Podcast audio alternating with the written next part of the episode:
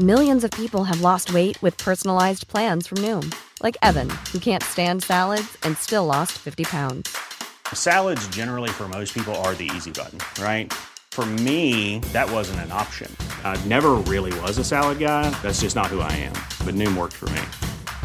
Get your personalized plan today at Noom.com. Real Noom user compensated to provide their story. In four weeks, the typical Noom user can expect to lose one to two pounds per week. Individual results may vary. Que nadie nos olvide. Feminicidio de Verónica Soto Hernández, Naucalpan, Estado de México, 1 de noviembre de 2019.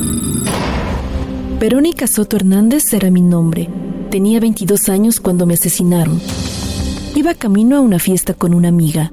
Cursaba el servicio social de la carrera de enfermería en la UNAM y mi vida transcurría entre el hospital y la escuela. Mis estudios eran lo más importante.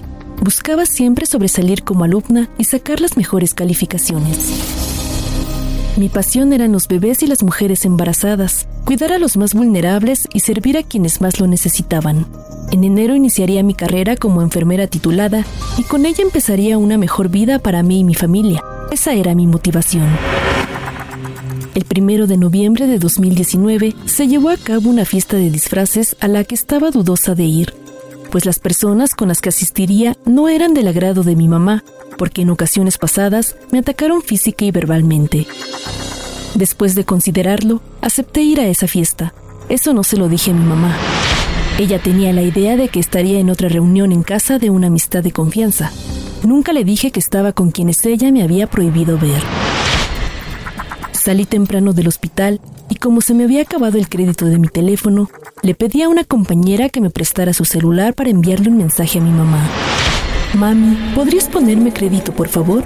Agarra de mi dinero. Gracias. Por la tarde me dirigí a casa de la persona que me invitó a la fiesta, ubicada en Naucalpan de Juárez, donde me maquillé y preparé un disfraz casero para el evento.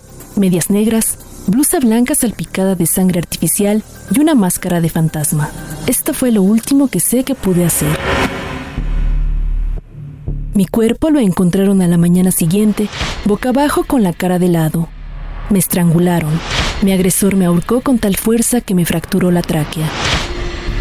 Andrea Hernández, madre de Verónica, vio por última vez a su hija el viernes 1 de noviembre en la madrugada, cuando ella salía de su casa para dirigirse al Hospital Militar de la Mujer.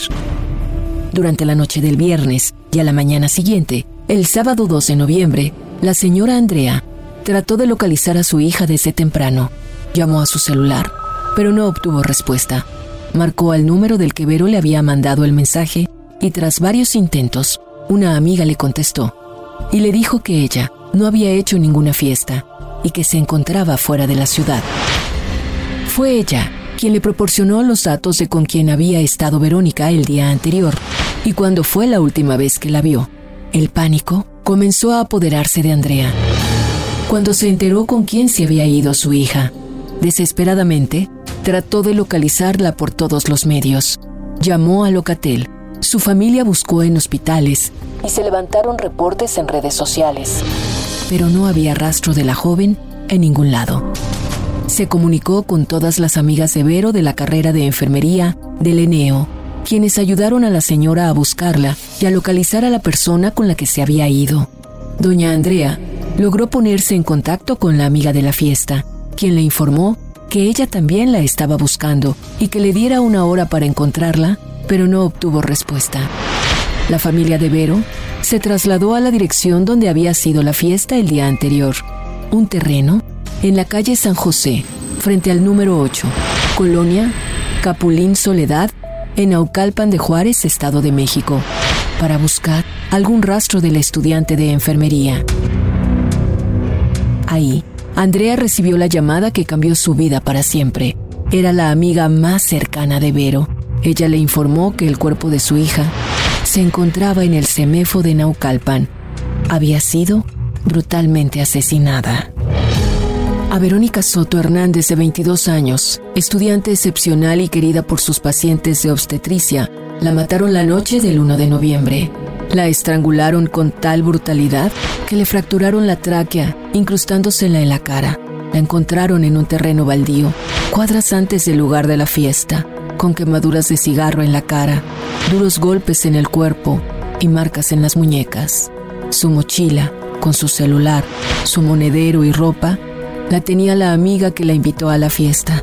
Pero cuando les entregó las pertenencias de Vero, su madre notó que al teléfono le faltaba la tarjeta SIM, su cargador, audífonos y sus lentes. Iniciaron las investigaciones sobre el feminicidio. El policía forense tomó las muestras correspondientes con protocolo de feminicidio para determinar si Verónica fue violada. Sin embargo, estas no se han mandado a analizar y el Ministerio Público afirma que no hay patólogo disponible para ello. El caso no avanza. Las autoridades no responden las llamadas de la familia, cambian las fechas de los citatorios y no han citado a declarar a los posibles implicados y gente cercana a Vero. Doña Andrea, que busca desesperadamente justicia por el feminicidio de su hija, cuenta que la fiscalía aún no le asigna el abogado que llevará el caso, y entre papeleo y oficios, los trámites se hacen eternos. Las omisiones del caso son tales que no hay línea de investigación a pesar de las evidencias. El MP que lleva el caso cancela las citas una y otra vez y las muestras de ADN que se tomaron del cuerpo de la joven, fundamentales para la investigación, y siguen sin ser estudiadas. A la fecha, el asesino de Vero sigue suelto. El de Verónica Soto Hernández fue un feminicidio que nadie nos olvide. Esta historia cuenta con la autorización de las víctimas indirectas. Conoce más casos de feminicidios una vez al mes a través de las plataformas de streaming en las cuentas de El Heraldo de México.